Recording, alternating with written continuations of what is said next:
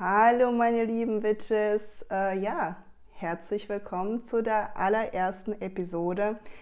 Ich habe mir natürlich jetzt einen super Zeitpunkt ausgesucht, um mit einem Podcast und parallel mit einem YouTube-Channel für euch anzufangen, denn der Dezember ist wirklich sowas von magisch. Also meine Lieben, schneid euch an. Das wird super interessant werden. In dieser Episode spreche ich mit euch über ja, über so die Background-Fakten des Julfestes, ja.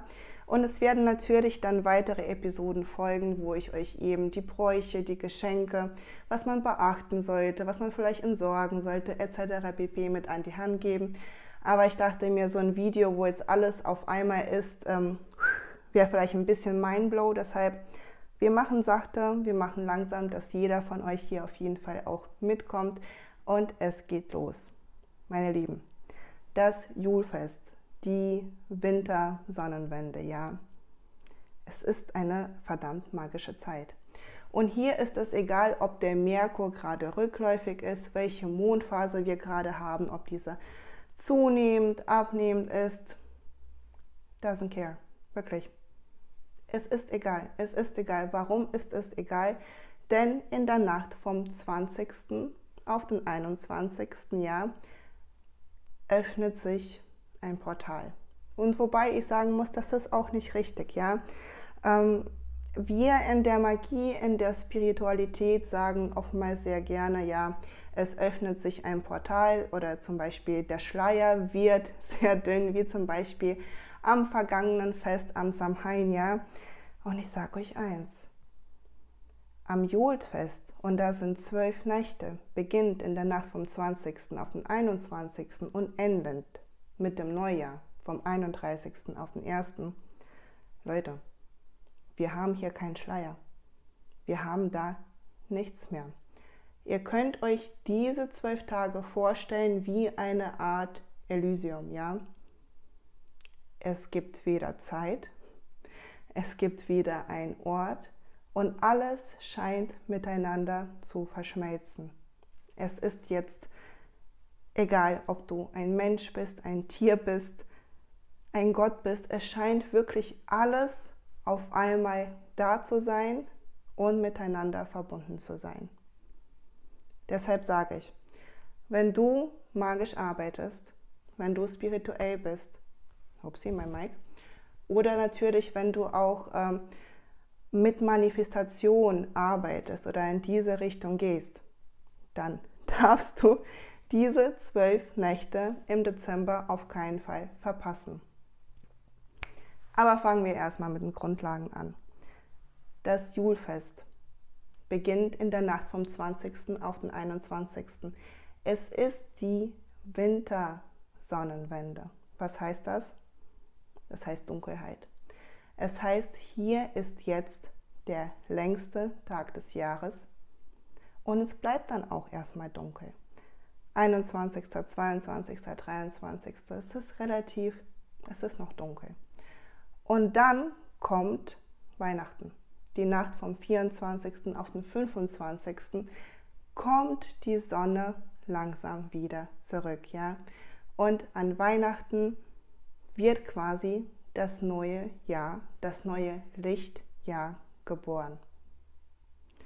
Was hier aber sehr wichtig zu beachten ist, meine Lieben, vor allem wenn ihr magisch arbeitet oder wenn ihr manifestiert und große Wünsche habt, wir können nichts rituell anziehen oder manifestationstechnisch anziehen, wenn wir nicht die ersten drei Tage des Julfestes für uns nutzen. Heißt, die Nacht vom 20. auf den 21., die Nacht vom 21. auf den 22. und die Nacht vom 22. auf den 23. Ja? Denn diese ersten drei Nächte, boah, was da alles möglich ist. Und wenn wir uns so in die alten Kulturen auch reinschauen, denn das Julfest, ja, das ist ein altgermanisches, keltisches Fest. In dieser Zeit, meine Lieben, wurde gereinigt. Es wurde gereinigt und es wurden Karten wie Orakelkarten, Huhn geworfen. Also man hat eben, man hat eben gereinigt und man hat versucht, in die Zukunft zu schauen. Und in diesen ersten drei Nächten ist es einfach nur wirklich, wirklich wunderbar, wenn man in diese Richtung geht. Vor allem was das Thema Reinigung angeht. Aber dazu werde ich euch auf jeden Fall in kommenden Episoden ganz schön viele Reinigungstipps mit an die Hand geben. Ja, also ihr werdet da versorgt sein, gar keine Sorge. Ja, Leute, ein Insider. Wir, das Ding ist halt, ne, das Jul, das, das das Julfest, ja, das Julfest.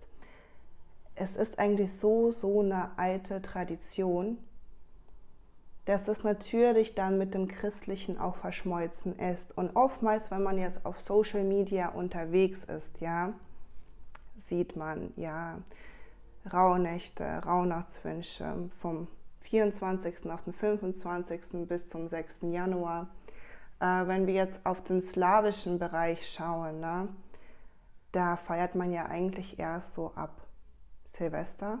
Ne? Weihnachten kommt dann am ähm, Gott, bei Aphrodite war das siebte oder 14. Sprich, man hat da schon versucht, dass wir so ein bisschen aus dieser magischen Zeit rauskommen. Und wenn wir schon die Magie mitnehmen, ne, bei den Rauhnächten auch, dann sind das nur noch die letzten sechs Tage in diesem Jahr. Und hat die anderen sechs Nächte auf das nächste Jahr aufgeteilt. Also wirklich, macht das, wie ihr wollt. Nur Fakt ist, dass Julfest, ja, die magischen zwölf Nächte, beginnen, wenn wir uns die Geschichtsbücher anschauen, ja, wenn wir uns auch das Altrömische sogar anschauen. Da gab es zu dieser Zeit das, das Fest des Saturns und hier geht es auch wieder um die Verschmelzung, was ich am Anfang gesagt habe. Es gibt hier keine Grenzen, ja. Äh, die alten Römer haben an diesem Tag, am 21. zelebriert die Diener haben die Rollen mit den Herrschern getauscht, ja. Also es gab wirklich hier eine Verschmelzung. Ne? Es gab dann nicht nur Gut und Böse oder Mensch und Gott, sondern alles wurde miteinander vereint.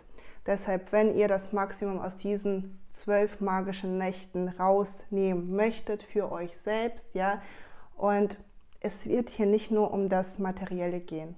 Mm -mm nicht nur um das Materielle. Es geht natürlich hier in dieser Zeit, in diesen zwölf Nächten, auch um unsere Ahnen. Aber auch hier wiederum muss man verstehen, dass anders jetzt als bei Samhain, wo wir sagen, ja, wir müssen unseren Ahnen na, gedenken, Opfergaben hinstellen, in der Zeit des Julfestes geht es um die Quintessenz der Ahnenreihe. Also quasi um den Geist, nennen wir es mal jetzt einfach mal so, der über die komplette Ahnenreihe bis hin zur Ur, Ur, Ur, Ur, Ur, Ur, Urgroßmutter, Urvater, ja, wacht. Über die, die verstorben sind, über die, die noch am Leben sind und auch über die, die noch gar nicht geboren wurden. Diese Quintessenz, quasi der Ahnenreihenhüter, ja. Darum geht es hier auch. Es geht natürlich auch beim Julfest darum, so zu erneuern, auf den Nullpunkt zurückzukommen, aber auch natürlich um zu feiern, um eben die Erfolge, die man in diesem Jahr gemacht hat, zu feiern, zu zelebrieren. Denn was feiern wir im Endeffekt? Wir feiern, dass neue Licht ja kommt aus der kompletten Dunkelheit. Und diese ersten drei Nächte sind einfach nur so, so, so besonders, weil hier eben diese besondere Zeit damit eingeläutet wird. Und hier sollten wir schauen, dass wir einige Sachen machen.